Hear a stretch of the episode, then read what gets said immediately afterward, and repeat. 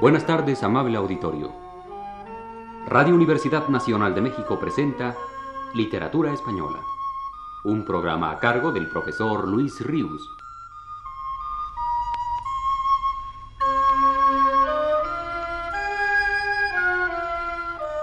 En su último texto, el profesor Luis Ríos nos dice, Si recapitulamos sucintamente lo dicho en la plática pasada, para enseguida continuar hoy tratando alguna cuestión más de teoría poética, tenemos que lo asentado hasta ahora se refiere a qué es lo que el poeta quiere comunicarnos, o bien qué es lo que fundamentalmente nos expresa un poema, lo cual podría puntualizarse así.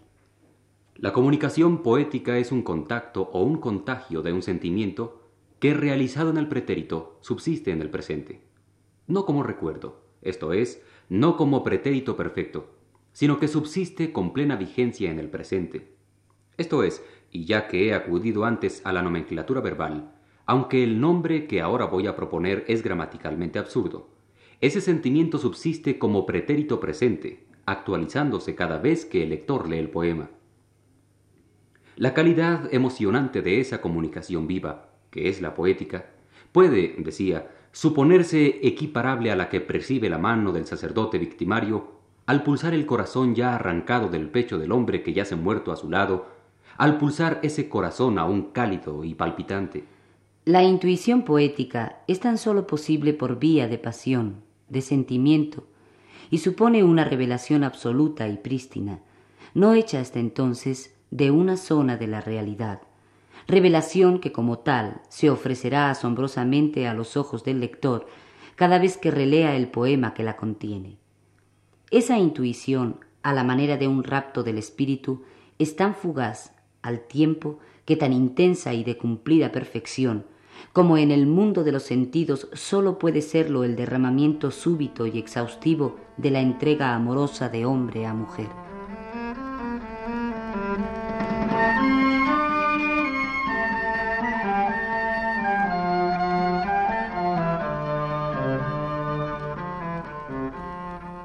Como se ve, al hablar de poesía no queda más remedio que hacerlo con un lenguaje muy indirecto, mediante rodeos, comparaciones, vagas aproximaciones. Nos encontramos inmersos en el mundo menos lógico posible, y todo es impreciso aquí y nada es definible, de manera que no hay más remedio que acudir a fórmulas idiomáticas que entren en armonía con él, como lo que quiero decir es así como es poco más o menos, por otra parte, tengamos en cuenta que no difiere mucho de este lenguaje titubeante el del enamorado o el del hombre poseído por una gran emoción o el del poeta mismo. Y en vista de ello, tendremos que coincidir en que al mismo tiempo que esa imprecisión es una angustiosa limitación de la expresión poética, en ella precisamente radica su extraordinario poder expresivo, ya que el lenguaje preciso, lógico, solo es posible cuando la realidad que viene a significar ha sido plenamente objetivada, despojada de toda pasión humana, impermeable a toda intuición afectiva. La palabra agua, pronunciada por un hombre de ciencia en funciones de tal, es absolutamente inexpresiva. Si entendemos por expresividad de una palabra la potencia comunicadora de afectos humanos que en un determinado momento encierra, y por lo mismo que es inexpresiva. Es en cambio altamente significativa. Es un signo clarísimo. Si dijera aquí, tan claro como el agua, paradójicamente resultaría algo confuso mi razonamiento. Es un signo clarísimo, digo, que nos remite a ver a través de él la realidad a la cual significa, sin más implicaciones ni complicaciones, como vemos un paisaje a través de una ventana de cuidadosa limpidez. La palabra agua, pronunciada por un científico en una clase, es incluso perfectamente sustituible por otro signo más perfecto, por cuanto no sólo sea en el trance de la clase inexpresivo, sino que de suyo lo sea al grado que no tenga ni la posibilidad siquiera de dejar de serlo. Y así lo sustituye cuantas veces quiere por una fórmula, H2O. Pero en cambio, cuánta expresividad, cuánta pasión, cuántos varios y aún contradictorios afectos puede llegar a contener esa misma palabra.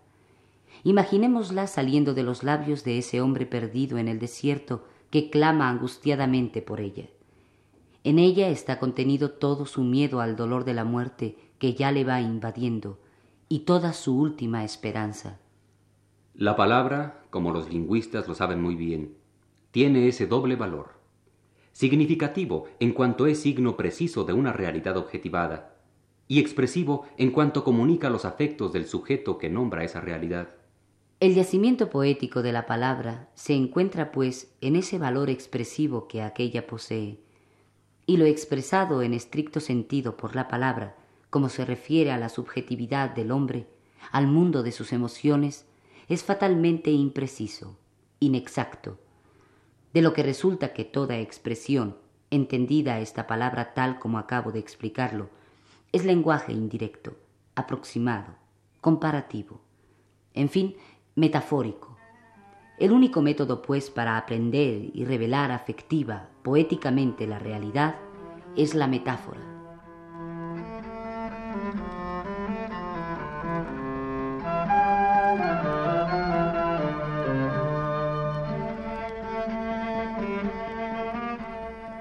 La metáfora no significa exacta, directamente nada. Sugiere un gran número de cosas que se complementan y armonizan entre sí. Y de todo ese cúmulo de sugerencias, latente en esa maraña lingüística, se encuentra la verdad revelada como la luz se revela coloreada siete veces en el prisma, ella que no es más que blanca. Y no debemos pensar que sólo las metáforas particulares que contiene un poema le dan a éste esa naturaleza esencialmente metafórica que posee. Todo en él cumple una función de metáfora.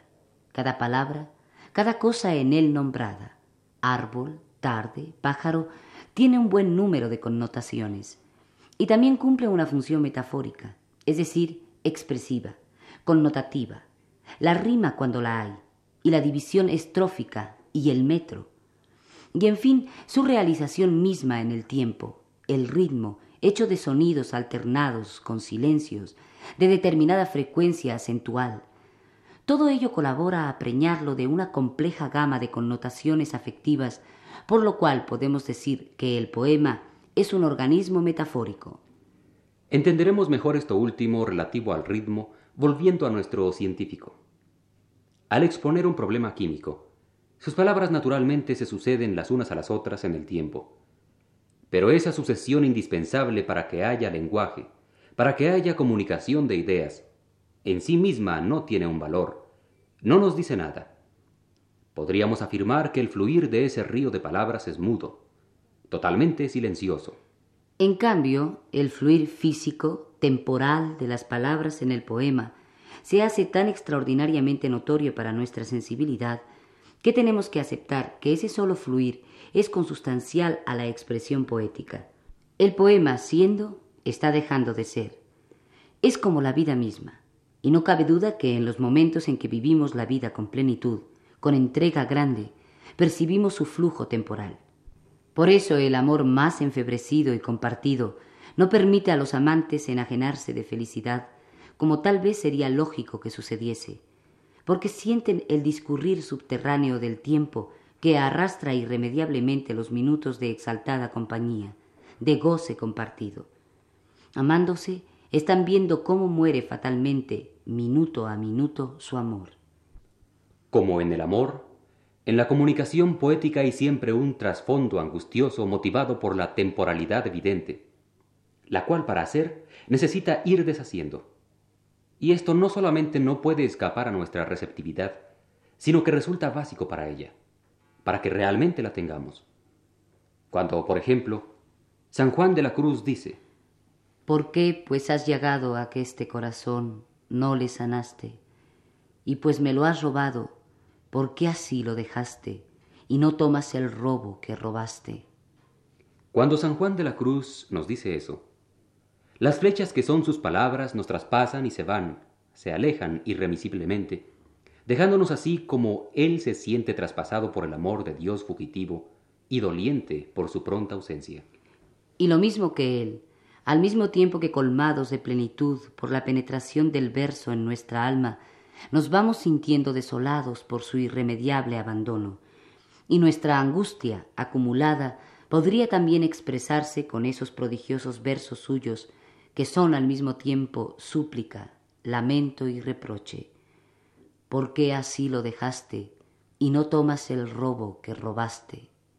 De angustia que se mezcla al placer de la comunicación poética, determinada por la evidencia del fluir temporal que cada poema, cada gran poema nos infunde, sea cual fuera el motivo que cante. De esa angustia sabía mucho Gustavo Adolfo Becker, cuando al volverán de las oscuras golondrinas oponía el no volverán de aquellas otras, aquellas que aprendieron su nombre junto al de su amada.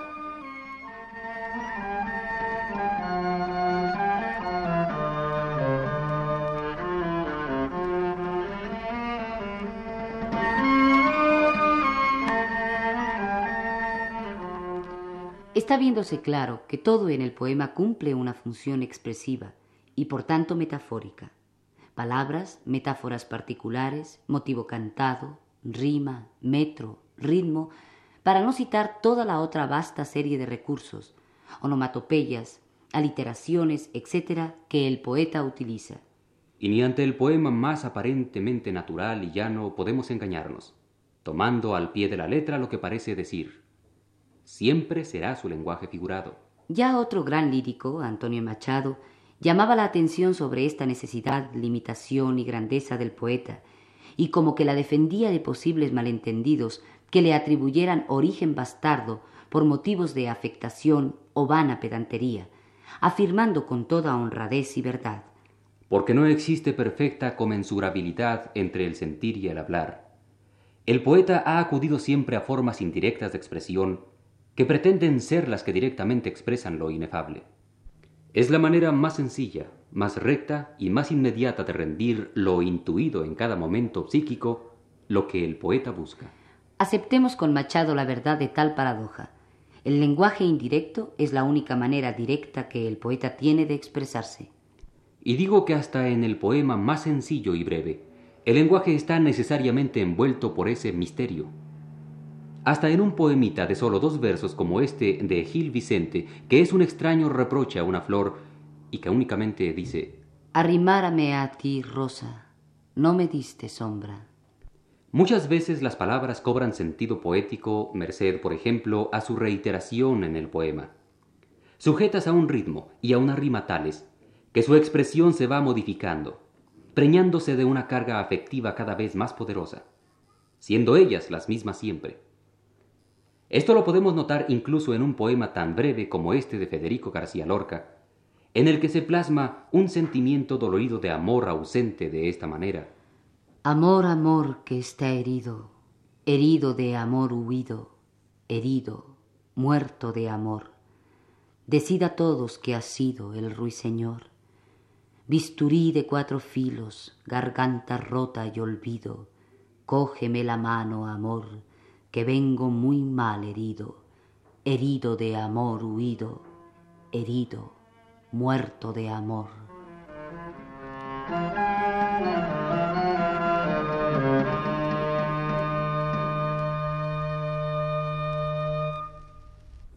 A veces incluso es un vicio de dicción, lo que gramaticalmente se considera un vicio de dicción, lo que adquiere una extraordinaria expresividad lo que comunica con singular eficacia una emoción memorable, como ocurre con el verso final merecidamente famoso de esta estrofa del cántico espiritual de San Juan, una de las que el alma enamorada le canta a su esposo fugitivo. Y todos cuantos vagan, de ti me van mil gracias refiriendo, y todos más me llagan, y déjame muriendo un no sé qué que quedan balbuciendo.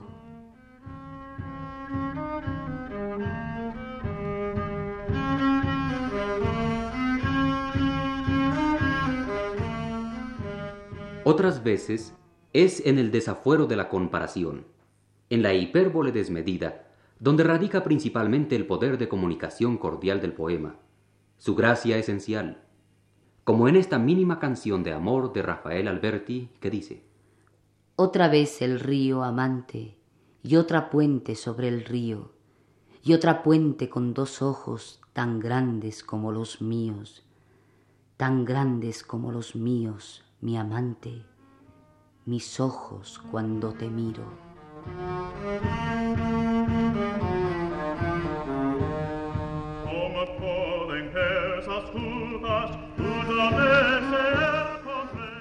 Pero no quiero engolosinarme yo y cansarles a ustedes con más ejemplos tendientes a probar hasta qué punto el lenguaje de los poetas es siempre y por todos conceptos expresivo y no significativo, figurado y no recto, es sólo mediante este lenguaje tan peculiar como el poeta consigue su propósito de intemporalizar el tiempo en virtud de un rapto apasionado del espíritu.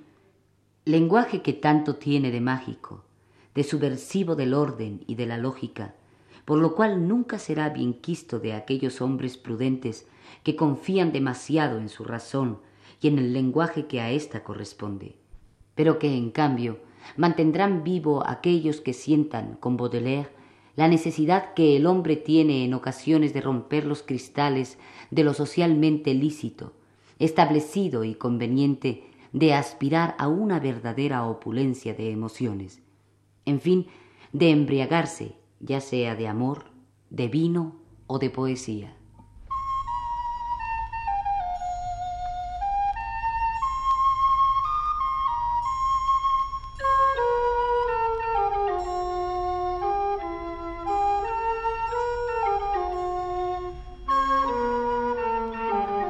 Radio Universidad Nacional presentó Literatura Española un programa a cargo del profesor Luis Ríos.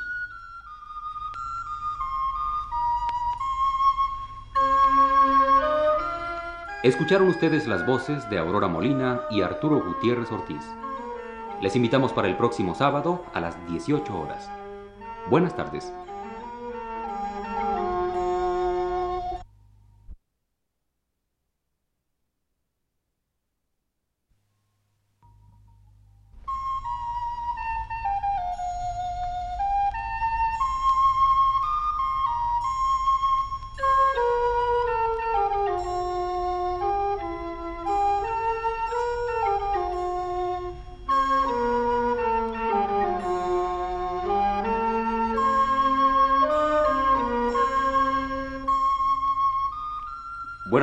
Amable auditorio. Radio Universidad Nacional de México presenta Literatura Española, un programa a cargo del profesor Luis Ríos.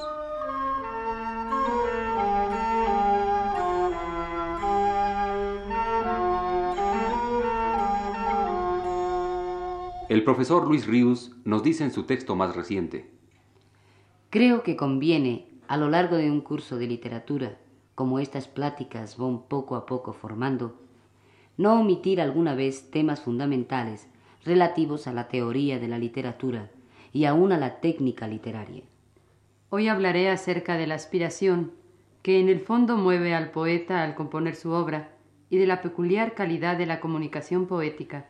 La pretensión fundamental del poeta, ya sea éste más o menos consciente de ello, coincide naturalmente con la de todo otro artista transformar en permanente lo que de suyo es inestable, transformar en eterno aquello que es irremediablemente fugaz. O sea que el arte, la poesía, nace de esa raíz humana que ya no se hinca en el linaje biológico del cual orgánicamente procedemos, la que no pertenece, que sepamos, a ningún otro ser vivo de la tierra más que al hombre, de esa raíz que aspira al aire, al vuelo, y que genera una savia embriagadora tal que despierta en el hombre un deseo de inmortalidad. De esa primera raíz exclusivamente humana nacen las dos ramas de la poesía y la religión. El primer poema data, pues, de una época tan antigua como la que la ciencia llegue a establecer como la originaria del hombre. Uno de los grandes poetas contemporáneos, León Felipe, dice que el primer poema nació con el primer grito del hombre, y lo afirma textualmente así. Yo no soy el filósofo. El filósofo dice, pienso, luego existo. Yo digo, lloro, grito, aullo, blasfemo, luego existo. Creo que la filosofía arranca del primer juicio, la poesía del primer lamento. No sé cuál fue la palabra primera que dijo el primer filósofo del mundo. La que dijo el poeta fue ay, ay, este es el verso más antiguo que conocemos. La peregrinación de este ay por todas las vicisitudes de la historia ha sido hasta hoy la poesía. En efecto, podríamos comentar aún más esas palabras león felipescas y decir que en ese grito, en ese lamento, había ya un deseo de expresar una realidad efectivamente intuida y un propósito de salvar mediante él dicha afectividad. En otras palabras, un propósito por parte de aquel primer hombre de salvar lo más íntimo de su ser. Porque lo más propio de cada ser no son las circunstancias que le rodean, ni la idea que tiene de ellas, ni los sucesos en sí que la vida le depara, sino la peculiar manera que tiene de vivir unas y otros. Y esa peculiaridad atañe a su sentimiento, a su complejo mundo sentimental.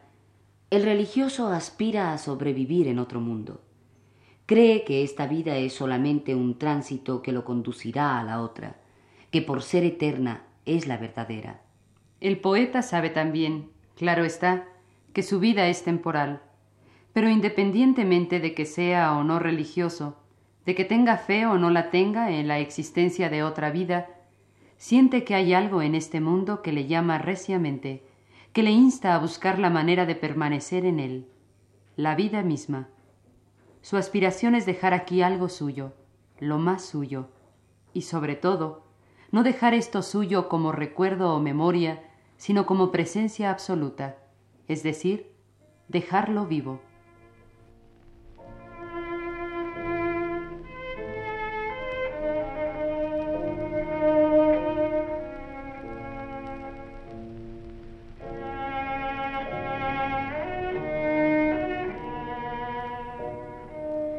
Pero al hablar así, como he venido haciéndolo hasta ahora, puede llamar a engaño, porque he dicho, el poeta aspira a salvar viva su más íntima sustancia humana, su afectividad.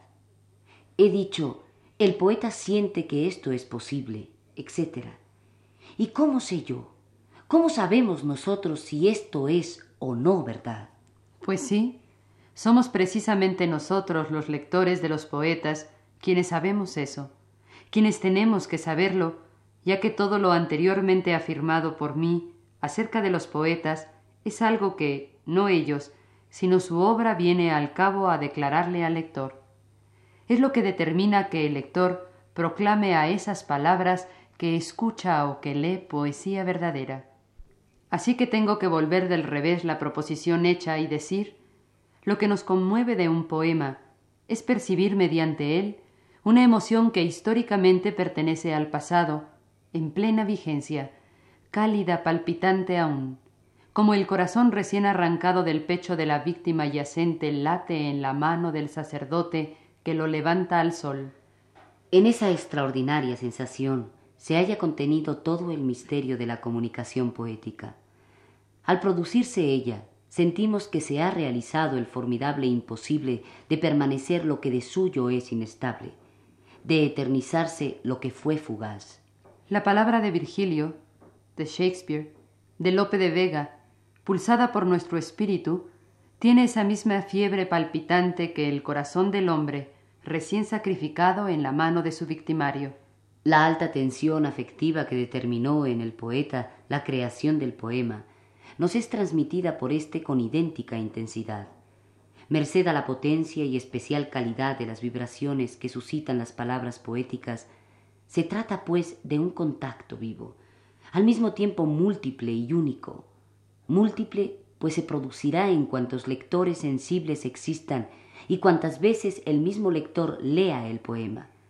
Único, individual, ya que en cada uno de esos lectores y en cada ocasión que posen sus ojos en él, se tensará al máximo el espíritu, y la entrega recíproca poema-lector será absoluta y total, exhaustiva.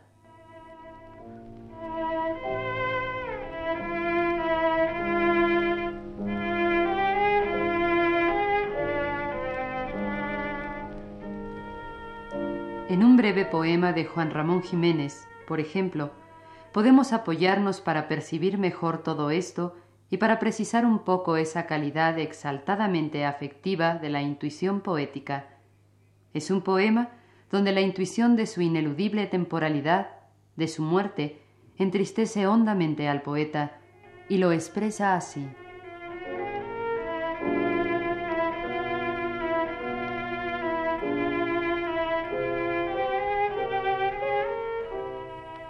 Y yo me iré y se quedarán los pájaros cantando, y se quedará mi huerto con su verde árbol y con su pozo blanco. Todas las tardes el cielo será azul y plácido, y tocarán como esta tarde están tocando las campanas del campanario. Se morirán aquellos que me amaron, y el pueblo se hará nuevo cada año, y en el rincón aquel de mi huerto florido y encalado, mi espíritu errará nostálgico, y yo me iré, y estaré solo, sin hogar, sin árbol verde, sin pozo blanco, sin cielo azul y plácido, y se quedarán los pájaros cantando.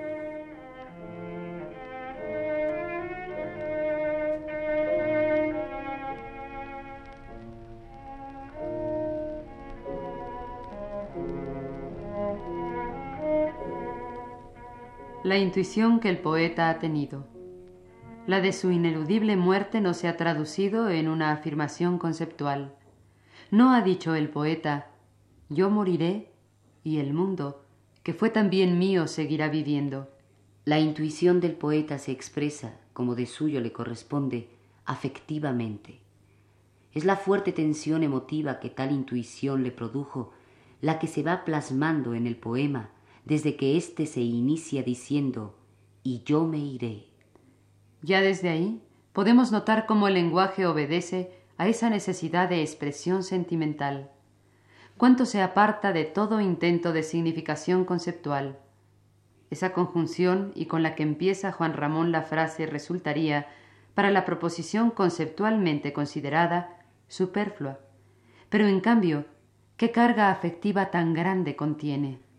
Al empezar diciendo y yo me iré, esa conjunción y está remitiéndonos a unos momentos precedentes vividos interior, calladamente por el poeta que no nos queda más remedio que suponer que fueron para él tan conmovedores e intensos que lo impelieron al cabo a sentir la necesidad de traducir en canto elegíaco su intuición como ahora lo hace. El poema, así iniciado, es la culminación de un proceso de honda afectividad, así como el asombroso y súbito afloramiento de un río que viniera hasta entonces corriendo subterráneo. El poeta solo nos dará la culminación de tal proceso.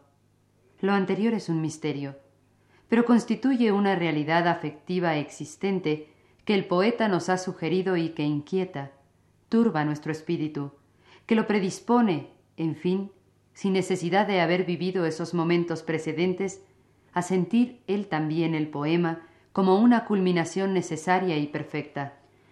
A la vista de las palabras exactas que el poeta ha utilizado para comenzar su poema, si imagináramos que hubiesen sido tan solo yo me iré, tendríamos que convenir en que éstas encerrarían una proposición conceptual y objetiva. En cambio, y yo me iré, por esa sugerencia a un antecedente no revelado, pero cuya brumosa sensación se liga, completándolo, al sentimiento actual, expreso es una proposición inmersa ya desde su origen en una atmósfera definitivamente sentimental, la cual, para constituir como constituye la proposición radical del poema, se completa así. Y yo me iré, y se quedarán los pájaros cantando. Está claro que no hay una intuición de la idea. La idea es común. El poeta, como cualquier hombre, ha pensado muchas veces en ella Muchas veces se ha entristecido por ella. Pero ¿por qué es ahora, ahora precisamente, y no antes o después, cuando va a cantar eso, cuando va a decirlo, cuando tiene necesidad urgente de expresarlo? Porque ahora es cuando lo ha intuido emocionalmente con una especial intensidad, dable tan solo a los poetas. Es ahora cuando ha visto por primera vez esa realidad así de desnuda como la está viendo, es ahora cuando la está viviendo tan plena, definitiva, entregadamente, que esa vividura o vivencia se le aparece como absoluta e inmortal, de tan insólita y única como es. Intuir es literariamente mirar, ver en, ver por dentro. El poeta ve con los ojos de su sentimiento. Su sentimiento entra, pues, en la realidad intuida. Vive por unos instantes en ella, dentro de ella. Esa vividura, esa emoción suya capaz de penetrar en la entraña de la realidad al grado de vivirla, de hacerla suya, haciéndose de ella. En este caso, el hecho de que habrá de morir un día es lo que llamamos intuición poética, que en todos los casos constituye una revelación originaria, prístina, que el poeta haciéndola va a hacernos. No es la idea de que ha de morir lo que el poeta va a descubrirnos con su canto. Esa idea ya es de suyo válida. Posee una validez común, objetiva y, por así decirlo, anónima. Lo que va a ser eternamente válida es la verdad de su descubrimiento, de su revelación, que fue posible en ese instante en que su particular, individual, irrepetible emoción la penetró hasta llegar a su más recóndita sustancia. Por eso solamente ahora y no antes o después, el poeta ha podido decir con eterno y siempre vivo sentido, y yo me iré, y se quedarán los pájaros cantando. Debemos, pues, concebir la intuición poética como una consumación de desvelamiento y de entrega de la realidad exhaustivos y totales, como una consumación que tal vez no permita ser comparada más que con la del definitivo triunfo amoroso. La hermosura de la amada, percibida con los ojos tantas veces, acariciada tantas veces con las manos del enamorado, se le hace a éste definitivamente real, verdadera al penetrarla en esa fugaz pero intensísima entrega, tan intensa que la fugacidad basta para que quede abarcada en ella toda la extensa realidad del amor, en esa entrega, merced a esa entrega el amor y la hermosura se tornan vivencia, vividura esencial y eterna.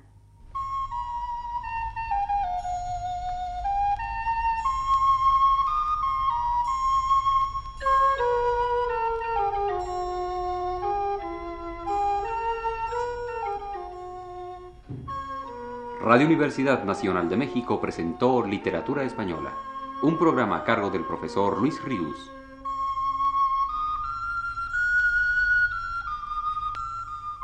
Escucharon ustedes las voces de Lilia Aragón y Aurora Molina. Les invitamos para el próximo sábado a las 18 horas. Buenas tardes.